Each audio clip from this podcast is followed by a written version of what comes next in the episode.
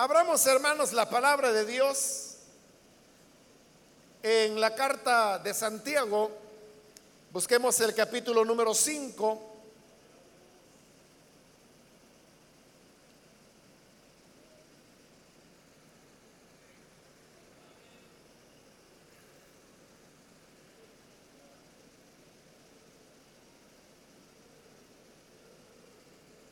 La palabra de Dios nos dice en la carta de Santiago capítulo 5, versículo número 13 en adelante, ¿está alguno entre vosotros afligido? Haga oración. ¿Está alguno alegre? Cante alabanzas. ¿Está alguno enfermo entre vosotros? Llame a los ancianos de la iglesia y oren por él, ungiéndole con aceite en el nombre del Señor. Y la oración de fe salvará al enfermo y el Señor lo levantará. Y si hubiere cometido pecados, le serán perdonados. Confesaos vuestras ofensas unos a otros y orad unos por otros para que seáis sanados. La oración eficaz del justo puede mucho. Elías era un hombre sujeto a pasiones semejantes a las nuestras y oró fervientemente para que no lloviese. Y no llovió sobre la tierra por tres años y seis meses. Y otra vez oró y el cielo dio lluvia y la tierra produjo su fruto. Amén. Pueden tomar sus asientos, por favor, hermanos.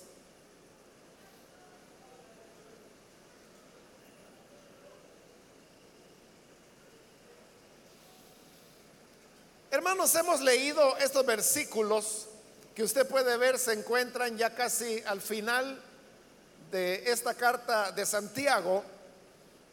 Y si usted examina las otras cartas que tenemos en el Nuevo Testamento, se dará cuenta que con bastante frecuencia los escritores de la Biblia, sobre todo de las cartas, colocaban algún tipo de, oración, acción de gracias o alguna petición de bendición para aquellos a quienes la carta era enviada. En este caso, Santiago hace lo mismo, con la diferencia que eh, el pasaje es bastante más extenso referido a la oración. Son los versículos que hemos leído en esta oportunidad, pero más que Santiago dedicar oración hacia los hermanos a quienes escribe es un, un estímulo que él hace, una invitación para que los creyentes puedan orar los unos por los otros. Es decir, la oración que se hace como iglesia, como cuerpo de Cristo, así como en este momento estamos acá reunidos como una familia en el Señor, una comunidad cristiana, y son estos los momentos en los cuales podemos orar los unos por los otros, tal como acabamos de hacerlo con las peticiones que fueron enviadas, pero esta es una práctica a la cual Santiago quiere darle énfasis y por eso es que dedica prácticamente los últimos versículos de esta carta a hablar acerca del tema. Santiago menciona aquí varias condiciones o vivencias que cualquiera de nosotros podría atravesar, pero lo interesante es que ante cualquiera de estas situaciones, siempre Santiago da una salida. Pero esa salida siempre es la oración. Por ejemplo, en el versículo 13, donde hemos iniciado la lectura, él hace la pregunta, ¿está alguno entre vosotros afligido? La primera condición a la cual se refiere en esta pregunta es cuando hay un creyente que está afligido. Esta palabra, aflicción, es una palabra que Santiago también utiliza en el primer capítulo de su carta, cuando él dice que debemos tener siempre presente, recordar las aflicciones que vivieron los profetas. De manera que cuando hoy pregunta, ¿está alguno afligido? Se está refiriendo a las aflicciones que se encuentran por causa de la fe. Santiago también hará una mención específica de Job, de cómo él fue afligido. Y Job fue afligido de diversas maneras, por desgracias que le vinieron una tras otra, por pérdidas materiales, por la pérdida de sus hijos, por la incomprensión de su esposa y por los ataques que le lanzaron los que se suponían eran sus amigos y que habían llegado con el propósito de consolarlo. Las aflicciones de Job fueron múltiples. Y ahora cuando se nos pregunta, ¿está alguno entre vosotros afligidos? Dentro de, esa expresión afligido se pueden englobar diversas preocupaciones, situaciones que son parte del día a día en la vida del creyente y que lo llevan a una situación de necesidad. Pero una situación que puede ser resuelta precisamente por la intervención de la gracia de Dios. Santiago pregunta, ¿está alguno entre vosotros afligido? Y la respuesta que él da es, haga oración. Es decir, él ve la oración como la salida, la respuesta a esas aflicciones que el creyente puede enfrentar en diversos momentos. Si nosotros tuviéramos algún hermano que le ocurriera cosas parecidas a las que vivió Job, por ejemplo, cuando él tiene pérdida de, de todos sus bienes materiales, porque en un solo día perdió sus ganados, perdió sus esclavos, perdió las cosechas, perdió los camellos, todo cuanto tenía. Si esto ocurriera con algún hermano, en el sentido pues que pierde sus medios de subsistencia, quizás nosotros diríamos, mire, el hermano está en esta situación. ¿Por qué no hacemos una colecta en la zona para poder comprarle una canasta de víveres para que lo tenga para él y su familia. No estoy diciendo que eso no haya que hacerlo. Creo que también ese es parte del mensaje que Santiago desea transmitir cuando él dice que, por ejemplo, la, la religión pura y sin mancha delante de Dios es socorrer a las personas cuando viven en situaciones de dificultad y socorrerlas a través de obras. Porque Santiago dice que así como el cuerpo sin espíritu está muerto, de igual manera la fe sin obras está muerta. Sin embargo, ante una situación como esa, en este versículo Santiago dice, ¿está alguno afligido? Haga oración. La oración es la respuesta a las diversas aflicciones que nosotros podamos enfrentar. En esa palabra, aflicción, afligido o afligida, uno puede englobar diversas dificultades, problemas que atravesamos, cosas que en la vida nos provocan tristeza, desesperación. Alguno quizás pudiera sentirse incluso deprimido, pero cualquiera sea la aflicción que estemos atravesando, tenemos un recurso. No estamos totalmente desamparados de manera que uno diga, bueno, ¿y ahora qué voy a hacer? Si alguno está afligido, haga oración. Porque en la oración está la salida. En la oración está la respuesta. En la oración está el bálsamo que va a sanar lo que la aflicción está provocando en nuestro corazón.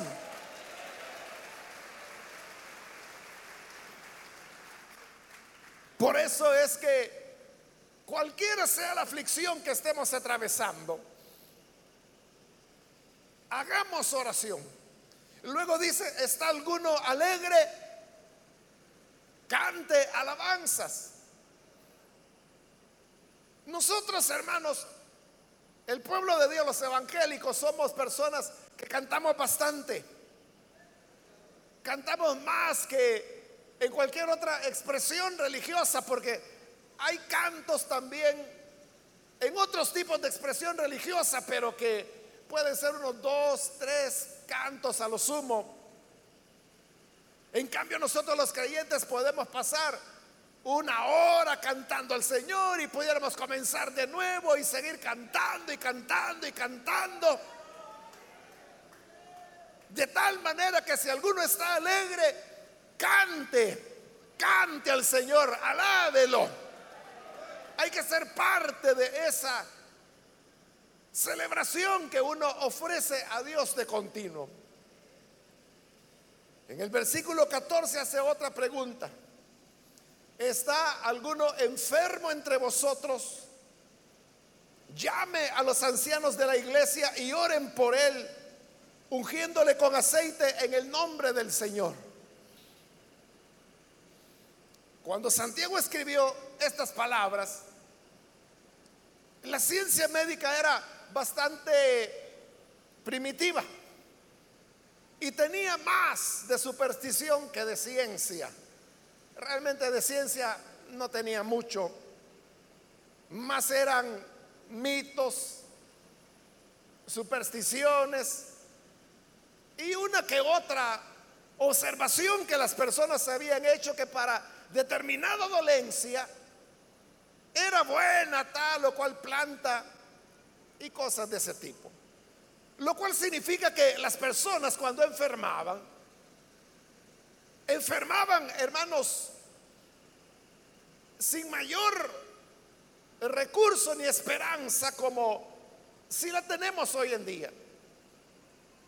Si usted alguna, en alguna oportunidad siente un dolor, pues usted ya sabe más o menos qué tomar. Va a la tienda, va a la farmacia para decir, mire, quiero que me dé tal medicamento y usted sabe que eso le va a caer bien y le va a traer algún alivio. Pero en esa época, hermanos, no había tales. Si una persona tenía dolor, tenía que aguantarse simplemente. Cosas tan simples que hoy nosotros podemos resolver con bastante facilidad. En la época no había manera. No sé si alguna vez usted se ha puesto a pensar como hacían las personas en el siglo I cuando fueron escritas estas cartas y que padecían, por ejemplo, de miopía. Solamente se daban cuenta que las otras personas miraban más que ellos. Porque comentaban y decían, mira el pájaro que está allá en el árbol. Y el otro se queda, ¿cuál árbol? No veía el árbol, mucho menos el pájaro. Entonces no sabían qué era lo que estaba pasando, pero eso era algo que para ellos no, había remedio. Por eso es que la Biblia, usted lo ha encontrado, sobre todo en el Antiguo Testamento, algunas expresiones como por ejemplo, que se le apagaban los ojos o que se le oscurecían los ojos. Pero eso, hermanos, traducido al conocimiento que hoy tenemos, podríamos decir que eran personas que sufrían, por ejemplo, de cataratas o terigiones, personas que tenían problemas de astigmatismo, de miopía, bueno, y una serie de aflicciones de la vista que hoy, hermano, basta con que usted vaya donde un optometrista le hace un examen y le dice, mire, usted necesita lentes, esto y esto. Usted los compra, se los pone y asunto arreglado. Eso no era posible en la época. O se apuesta a pensar usted cómo hacían las personas, por ejemplo, cuando tenían una caries. No había cepillo de dientes, no había tampoco pasta dental, lo cual no significa que no se lavaran los dientes, sí lo hacían, pero lo hacían no todos y no siempre. Y cuando lo hacían, podían utilizar instrumentos como palos, raíces. Algunos lo que hacían era mascar ciertas hojas de algunas plantas que ellos sentían que les daba la sensación de limpieza. Eso, eso era todo, pero obviamente eso no podía librarles de, las caries. Y cuando éstas venían, o sea, hoy, hoy, ¿qué ocurre cuando se le detecta una caries a cualquiera de nosotros? Pues simplemente tiene que ir donde el dentista. Y el dentista lo que va a hacer es eliminarla, le repara la pieza y asunto arreglado, se acabó. Pero si usted no hace eso, ¿qué pasa? La caries continúa avanzando. Y no solamente le va carcomiendo el esmalte de la pieza, sino que hay un momento en que llega el nervio. Y ahí es cuando comienzan dolores sabrosos. Pero hoy en día también hay medicamentos para poder aliviar eso, para aliviar la inflamación. Pero en la época no había nada. Entonces era hasta que la caries avanzaba, consumía la pieza, mataba el nervio, que la situación pasaba. El problema es que la caries iba avanzando y pasaba de pieza en pieza. Bueno, aquí he puesto un par de ejemplos de lo que representaba enfermarse en esa época. Por eso es que Santiago dice, está enfermo alguno de ustedes. Y de seguro había muchos enfermos. Pero ¿cuál era la salida? Habían médicos, sí, pero ya hemos dicho que estos médicos tenían más de superstición que de ciencia. Y su capacidad para ayudar era limitada. Ahí tenemos la mujer que menciona el Evangelio con flujo de sangre. Tenía 12 años de tener flujo de sangre. 12 años. Y dice que había acudido a muchos médicos. Es decir, que esta era una mujer que tenía solvencia económica porque los médicos cobraban caro en la época, era un lujo. Y dice que a pesar que había ido donde muchos médicos, Nadie le había podido ayudar y al contrario cada vez estaba peor. 12 años en esa condición, con una hemorragia continua. Esa mujer seguramente tenía los niveles de hemoglobina muy bajos, es decir, tenía una anemia que ya era prácticamente crónica. Aparte de su problema, ¿qué producía su flujo permanente durante 12 años. Bueno, yo no lo sé, ¿verdad? Y habría que preguntarle a un ginecobstetra que pudiera pues eh, explicar cuáles serían las probables eh, razones que pueden provocar ese tipo de síntomas. Entonces las personas no tenían mucha opción y los médicos, ahí lo dice ese pasaje, no habían podido hacer nada, sino que cada vez le iba peor, más le arruinaban a la pobre señora. Pero ahora, ¿qué hacer ante esa situación? ¿Está algún enfermo? Entonces dice Santiago, llame a los ancianos. Y que ellos oren por esta persona ungiéndole con aceite. Y la oración de fe le levantará. Entonces, la oración de fe salvará al enfermo. La respuesta para la enfermedad también es la oración. Hoy, hermanos, bueno, existen maravillas, ¿verdad?, de medicamentos y de procedimientos. El problema, hermanos, es que en el caso de nuestro país y de otros, es que el sistema de salud pública es tan precario. Bueno, usted sabe, ¿verdad? No tengo que contarle que las personas son mal atendidas, no hay medicamentos y si hay son medicamentos genéricos que no son los mejores o le, no le dan lo que usted necesita exactamente, sino que buscan un equivalente o algo que se acerque a lo que usted de verdad necesita. Eso pues después de haber tenido que esperar tres meses para que llegara su cita. Y cuando se necesita de una operación, de, un examen, hermanos, son cuestiones que no están a disposición de la gente. Entonces, el que haya avance de la ciencia médica es como que si no lo hubiera. Porque es solamente para personas que tienen los recursos para poder cubrir ese tipo de atenciones o de servicios. Yo no sé, hermano, si usted sabe que acá en El Salvador nosotros tenemos de los mejores hospitales que hay y de los mejores médicos y equipos que hay en el mundo. No sé si usted lo sabe. Eso es lo que le llaman el turismo médico. Es decir, que hay personas que vienen de otros países y que vienen a El Salvador para tratarse sus enfermedades en los hospitales, obviamente privados, ¿no? Médicos y equipos que hay aquí, porque les sale mucho más barato. Probablemente usted lo vive con familiares o conocidos suyos que viven en los Estados Unidos y que tienen años de estar viviendo allá. Y que cuando se enferman por allá y vienen por acá, usted dice, mire, quiero ir a un laboratorio a, hacerme todos los exámenes.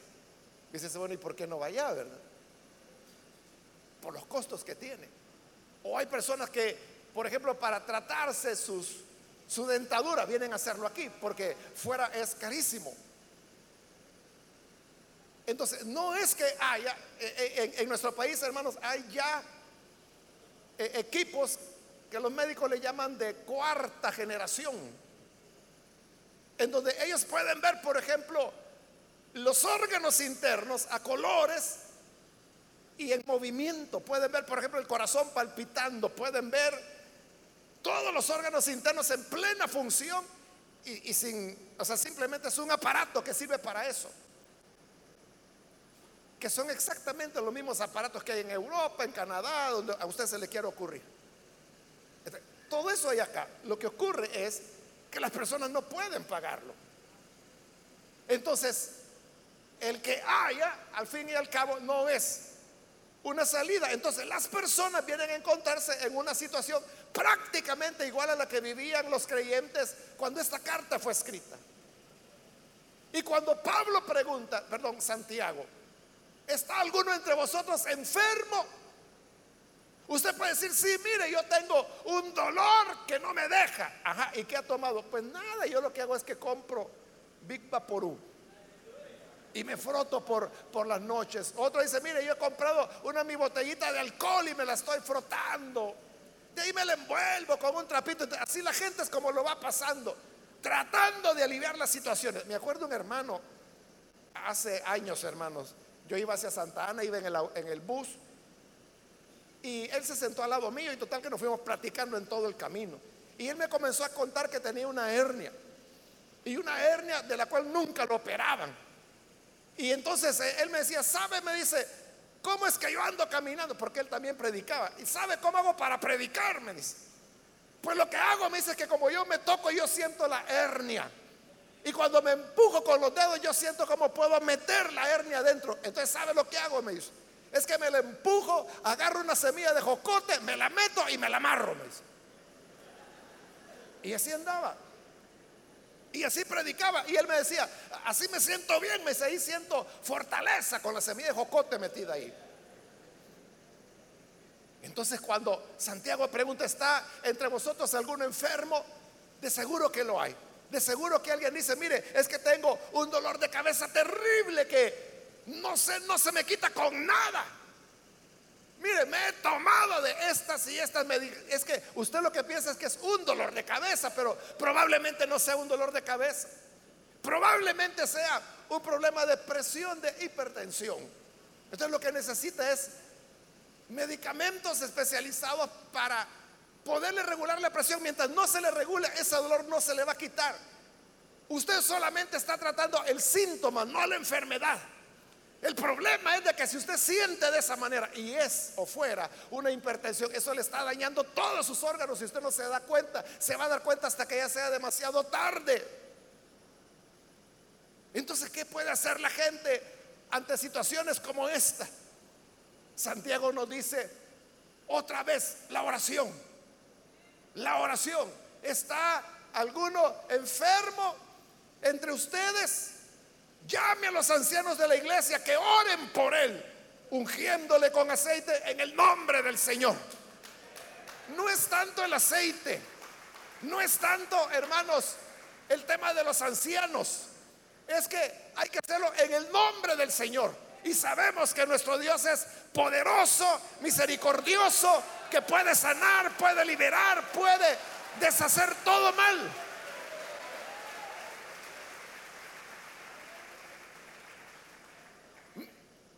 Sanidades divinas, hermanos, ha, habido por montones, todos hemos oído que el Señor ha sanado de personas diabéticas, personas con cáncer, personas con hipertensión, personas que tienen problemas de diversa índole.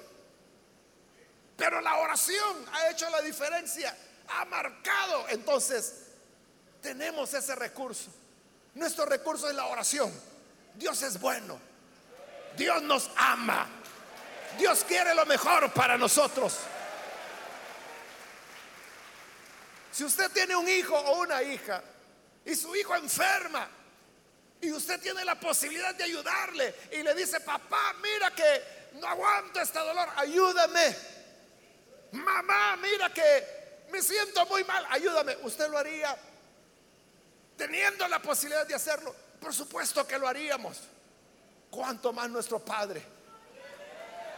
Como dijo el Señor Jesús, ustedes que son malos, ustedes que son malos, si su hijo le pide pan, ¿quién va a tener el corazón de darle una piedra? Si su hijo le pide pescado, ¿quién de ustedes va a tener el corazón de darle una serpiente? ¿Cuánto más vuestro Padre no dará lo que cada uno de sus hijos le pida? Por ello, ¿está algún enfermo? Llame a los ancianos y que oren. La oración, esa es la salida. En el versículo 15 continúa, y la oración de fe salvará al enfermo y el Señor lo levantará. Y si hubiere cometido pecados, le serán perdonados. A veces, hermanos, a veces atención, ¿verdad? No siempre, pero a veces los pecados pueden conducir a que una persona se enferme. Es lo que dice Pablo en Primera de Corintios 11, cuando habla del tema de la cena del Señor. Y dice que todos tenemos que examinarnos antes de comer del pan, antes de beber de la copa. Y dice que si no lo hacemos, y comemos indignamente del cuerpo de Cristo, entonces dice juicio, castigo, vamos a estar comiendo y bebiendo. Y por eso, dice Pablo, por eso hay entre ustedes muchos debilitados, otros enfermos y otros que ya durmieron. Se murieron.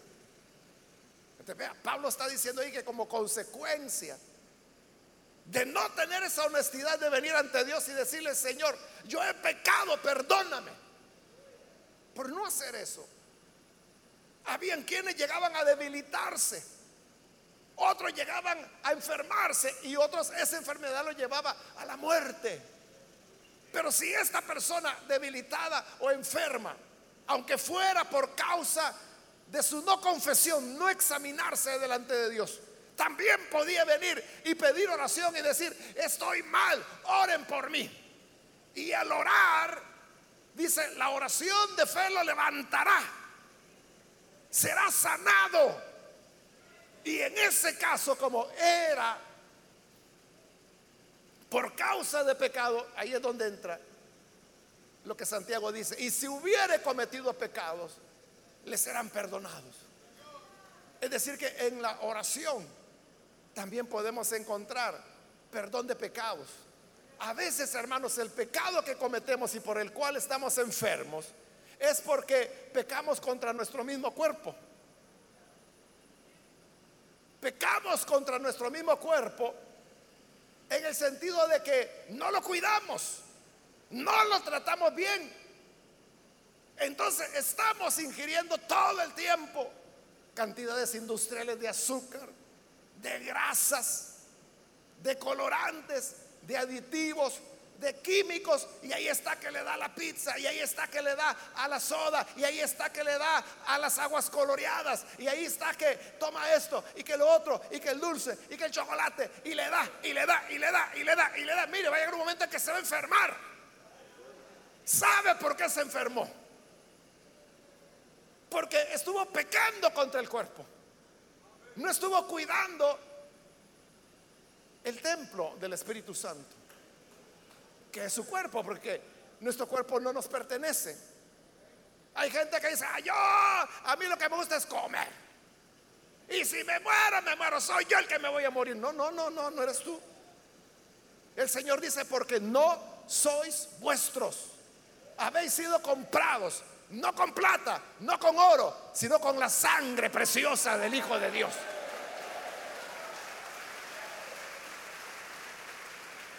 le pertenece nuestro cuerpo. No, no es tuyo, no es para que digas, es que a mí me gusta ser gordo, pero gordo, guapo. Es que no es tu cuerpo, no te pertenece, debes cuidarlo. No debes pecar contra tu cuerpo, no debes pecar contra el templo del Espíritu Santo. Pero suponiendo que porque has pecado mucho, hoy te encuentras diabético, hoy te encuentras con los colesteroles, los triglicéridos altos, tienes problemas de sobrepeso, de obesidad, qué sé yo. Te duele el corazón, te duelen las piernas, no puedes estar en pie mucho tiempo. Te falta el aire, te cansas. Si caminas 10 metros te tienes que sentar porque ya no aguantas. Lo que necesitas es que oren para que seas sanado. Y si eres levantado, entonces tus pecados contra el cuerpo serán perdonados, pero no vuelvas a pecar más. Aprende la lección. El Señor puede hacerlo, puede sanarte, puede intervenir, pero no para que sigas igual, sino que para que ya no vuelvas a pecar. Es lo que el Señor le decía a varias personas. Se recuerda el hombre paralítico que él sanó allá en el estanque de Bethesda, el Señor le dijo, mira, vete y no peques más. Ya estaba sano, pero no tenía que continuar repitiendo sus conductas pecaminosas. de igual manera, el Señor puede limpiarte de una sola vez todas tus arterias, tus venas. Si te han dicho que ya padeces de arteriosclerosis, si ya tuviste tres ataques al corazón, si ya sientes que te duele el pecho, si ya sientes que las cosas van mal, entonces, hoy acude a la oración. ¿Está alguno enfermo? Ore, ore. La oración de fe sanará al enfermo. El Señor lo levantará. Y los pecados que haya cometido le serán perdonados. Pero no vuelvas a pecar más. Versículo 16. Confesaos vuestras ofensas unos a otros y orad unos por otros para que seáis sanados. Cuando, cuando Santiago habla ahí de confesarnos nuestras ofensas los unos a los otros, eso habla de cómo debe ser la comunión entre los hijos de Dios. Y es una comunión en la cual nos rendimos cuenta los unos a los otros. No es que el hermano tenga la posibilidad de perdonar pecados, no. Pero cuando usted viene y, le dice a alguien, yo tengo lucha en este aspecto de mi vida, ayúdeme. ¿O cómo hizo usted para superarlo? O solo el hecho de compartirlo, por favor, ore por mí. Ahí usted está confesando sus faltas. Viene la oración. Y cuando viene la oración, otra vez dice, seréis sanados. Estas ofensas a veces no son contra Dios, como acabo de decirlo en este momento. A veces son contra el hermano. Entonces cuando usted dijo una mentira de alguien y lo dañó, esa es una ofensa que hizo contra esa persona. Entonces usted puede ir, debe ir a esa persona y decirle, oiga hermano, ¿y usted oyó un gran chambre que andan por ahí de usted? Sí, claro, lo he oído. Pues quiero decirle que yo lo comencé. Yo fui quien lo comencé, pero perdóneme, sé que estuvo mal hecho, sé que lo he denigrado, he, manchado su nombre. Y entonces el otro hermano, está bien hermano, lo felicito por su honradez y por su sinceridad. Confesaos unos a otros vuestras ofensas y orad los unos por los otros. Entonces cuando se ora el uno por el otro, entonces dice, seréis sanados. Y ahí hay sanidad física, pero también hay sanidad de las relaciones entre las personas hay sanidad de las faltas, de los pecados que se hayan cometido. Es decir, que en la oración hay reconcilio y perdón. La oración hace posible que podamos perdonarnos los unos a los otros. La oración hace posible que podamos confesarnos nuestras ofensas los unos a los otros. Entonces, aún, fíjese, cuando hemos hablado en contra de la persona, le hemos dañado, hemos dicho cosas que ni nos constan, ni sabemos, nos dejamos llevar por chambres, por mentiras que otra gente inventa. Entonces, la oración es la salida, porque mientras tú no confieses, no vas a tener paz. Toda la vida andarás amargado, toda la vida no vas a disfrutar de, las cosas buenas que, todos disfrutamos, que todos gozamos. Y a la inversa, si tú eres el ofendido, si tú eres la ofendida, si no otorgas perdón, el no perdonar se va a convertir en una carga que te quitará el gozo te quitará el disfrute de las cosas más sencillas y pequeñas, como digo, que en el día a día todos disfrutamos. Disfrutamos el estar juntos, disfrutamos cantar al Señor, disfrutamos escuchar la palabra de Dios. Pero el que no ha perdonado o que está amargado, ese todo lo ve mal. Ese ya se quiere ir. Ese está diciendo, bueno, ¿y a qué hora termina el mensaje? Pues, ¿y a qué hora vamos al siguiente punto? Pues, y ve aquella hipócrita lo que está haciendo. Y ve aquel fulano mentiroso. Este, ese no disfruta nada. Pero el que tiene su corazón limpio, el que ha perdonado, el que no ha ofendido a nadie, ese hermano está que se goza, que se llena, que disfruta al Señor, disfruta plenamente la vida cristiana. Y luego viene Santiago y nos pone un ejemplo en el versículo 17. Elías era hombre sujeto a pasiones semejantes a las nuestras. Ahí quiere decir que él era de nuestra naturaleza. Elías era el gran profeta de Dios. Los israelitas lo consideraban el más grande profeta. Pero Santiago dice, era un humano. Era humano como cualquiera.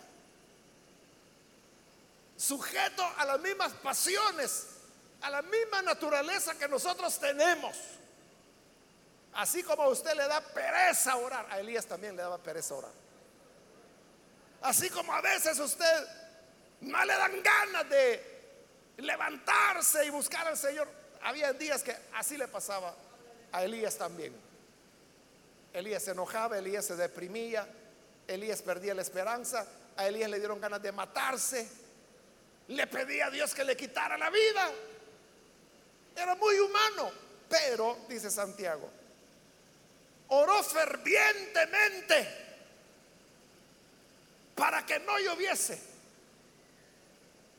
Con todo y de que era humano, de nuestra misma naturaleza, igual a nosotros, hizo algo, oró fervientemente. Y eso de fervientemente significa que oró con pasión, oró con fuego, porque eso significa ferviente, no que está ardiendo. Eso es lo que hizo. Y al orar fervientemente, ¿qué pedía? Oraba que no lloviera. Y dice, y no llovió por tres años y seis meses. Ahí Santiago nos está hablando de las posibilidades de la oración. Que la oración es capaz incluso de cambiar el orden de la naturaleza. Por tres años y seis meses no llovió. Porque Elías oró fervientemente que no lloviera. Entonces, ¿qué es lo que la oración puede hacer? Cualquier cosa. La oración puede hacer, como el Señor lo dijo, si tuvieran fe. Como un grano de mostaza podrán decirle, a este árbol, mira, desarraígate y plántate en el mar. Y el árbol saltaría, sacaría sus raíces de la tierra, caminaría y se fuera a plantar en el mar. Si tuviéramos una fe tan pequeña, dijo el Señor, como un grano de mostaza. Él dijo que podíamos trasladar los montes a la mar también. Es decir, que para la oración no hay límite. Para la oración, hermanos, no hay nada que impida o nada que Dios no pueda hacer en respuesta a esa oración, a la oración ferviente. Yo recuerdo, y a lo mejor usted lo recuerda también, aquel predicador y evangelista puertorriqueño Luis M. Ortiz. Él ya partió con el Señor hace años.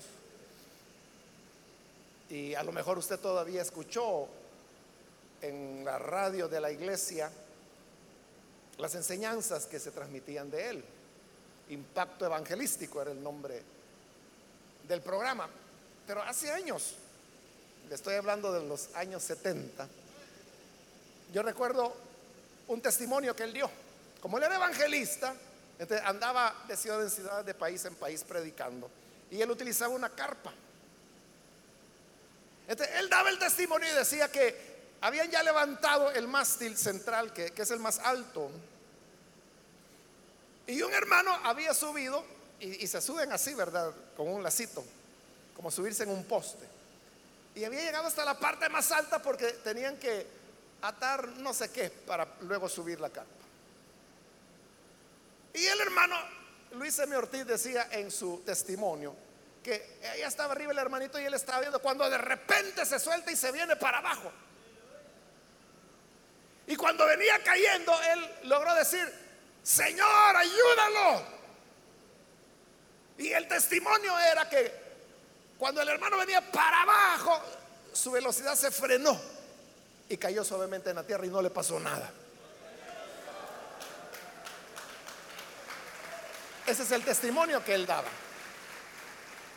Ahora, ¿usted qué piensa de eso? Usted puede decir, esa no me la trago yo.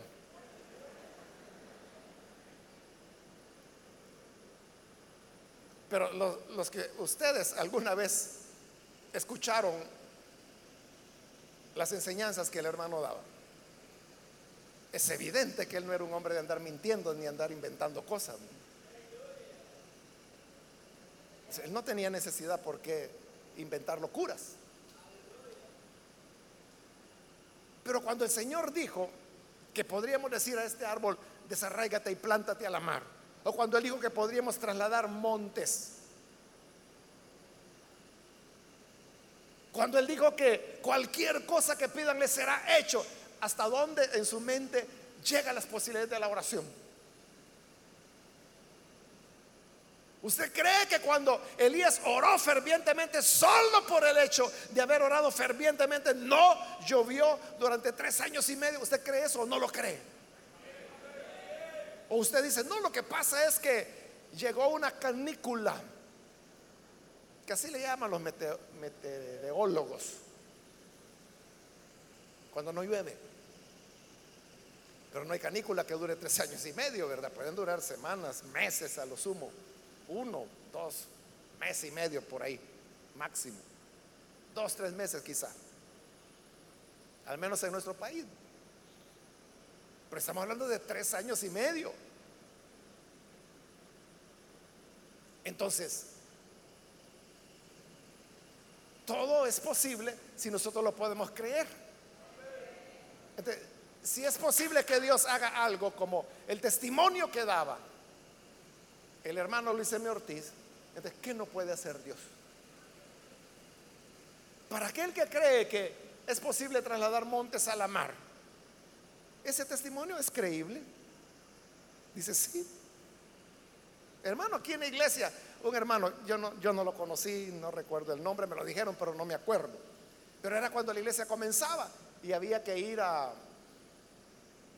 a predicar a diferentes lugares donde se estaba abriendo obra, lo que hoy son las filiales de la iglesia. Yo ya no estaba aquí, yo estaba en Santa Ana, pero los hermanos me contaron, y algunos de esa época que están aquí a lo mejor lo recordarán, era un hermano, yo me dijeron el nombre como digo, pero no me recuerdo. Entonces, la cosa es que iban hacia Oriente, y usted sabe que durante la guerra, esa fue la época más dura, e iba con otros hermanos. Y cuando iban en el camino, se quedaban sin gasolina. Pero la cuestión es que tenían que llegar porque había ley marcial y todo eso, el estado de sitio. Y no andaban preguntando si usted era o no era, ¿verdad? Primero lo mataban y después le preguntaban. los hermanos preocupados no hallaban qué hacer. Y este hermano, no, ¿y, a dónde, hermano? Gasolina. ¿De dónde? ¿Y cómo iba a ir en la calle a esas horas? Era de noche a comprarla. Entonces, los hermanos que estaban ahí, ellos son los que me contaron que dice que este hermano llevaba un depósito, pero era de agua. Entonces lo que hizo fue que lo agarró y oró y dijo, Señor, ayúdanos y convierte esta agua en gasolina. Y se la metió al tanque. A los hermanos que tienen vehículo, usted haría eso. Usted, sabe lo que pasa cuando se le mete agua al tanque. Y le dijo a los hermanos, súbanse. Y se subieron. Y arrancó el vehículo y arrancó. Y llegaron hasta donde iban.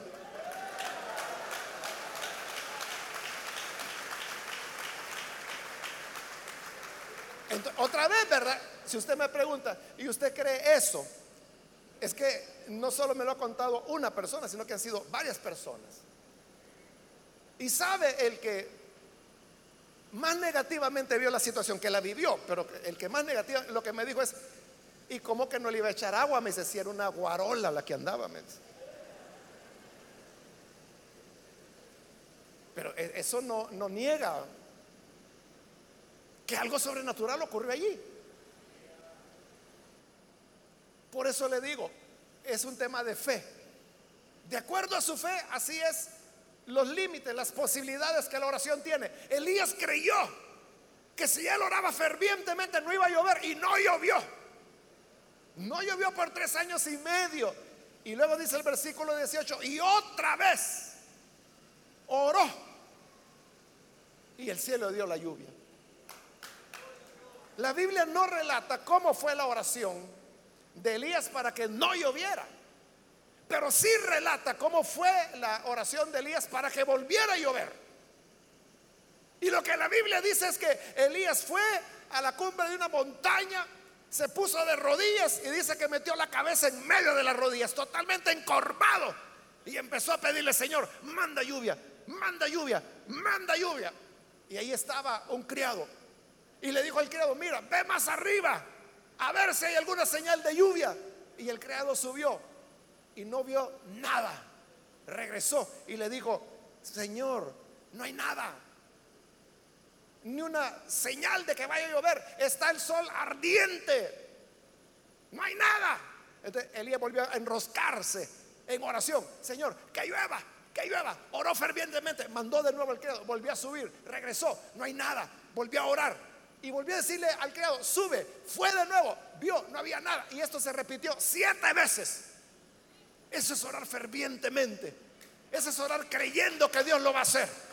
Solamente, hermanos, la manera como la Biblia relata la posición que Elías tenía es que era una posición de total rendición, de total humillación delante de Dios.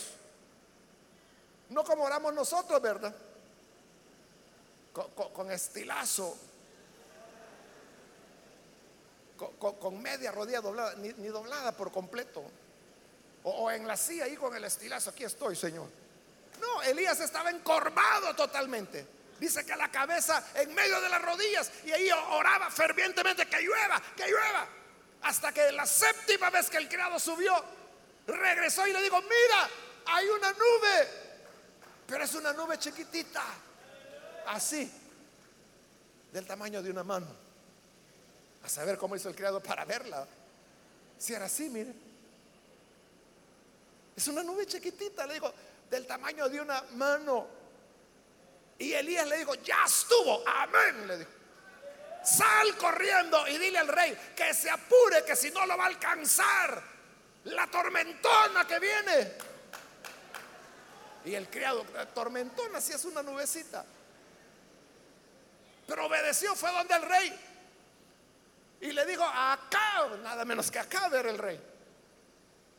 Y le dice, dice mi señor Elías que te apures a llegar al palacio si no te va a alcanzar la tormenta. Y acá dijo, tormenta la agarró con calma. Y tranquilamente se subió. Cuando ya iba en su carruaje, hermano, viene aquello que era un diluvio que caía y se empapó todo. Y Elías, que todavía estaba ahí arriba, todavía dándole gracias, Señor, por la lluvia, dice que se amarró bien la cintura y comenzó a correr. Y mire, pegó una corrida que dice que le pasó acá. Acá iba en su carruaje con sus caballos. Los caballos iban a todo trote, pero de repente vio que algo pasó disparado flum, al lado de él. Era Elías, hermano, que iba volando más rápido que él. Y llegó primero al palacio. Cuando Acab llegó, chapaleando en agua, Elías ya estaba ahí, ya había llegado antes que él. Y le dije, te dije que te apuraras. No, no creyó. Elías era igual que nosotros. Elías era igual que cualquiera que vive en Soyapango, que vive en San Martín, que vive en Santa Tecla, igual que nosotros. Con nuestras debilidades, con nuestras flaquezas, con nuestra incredulidad, con nuestros pecados, con nuestras faltas. Eso era Elías. Pero la diferencia es que oró fervientemente. Eso es lo que marca la diferencia. Y ¿Hasta dónde se puede lograr? ¿Qué puedo yo obtener de la oración? Es lo que le decía. Ahí depende de su fe. Si, usted cree que porque el hermanito viene cayendo y yo digo, socórrelo, Señor, no espero nada. O le digo, Señor, ahí lo recibes en tu gloria. ¿Qué diríamos nosotros?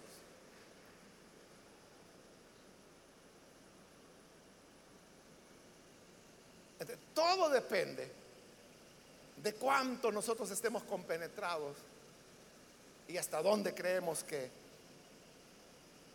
la oración tiene posibilidad. Pero yo quiero decirle que la oración tiene todas las posibilidades. Que si alguno está afligido, haga oración.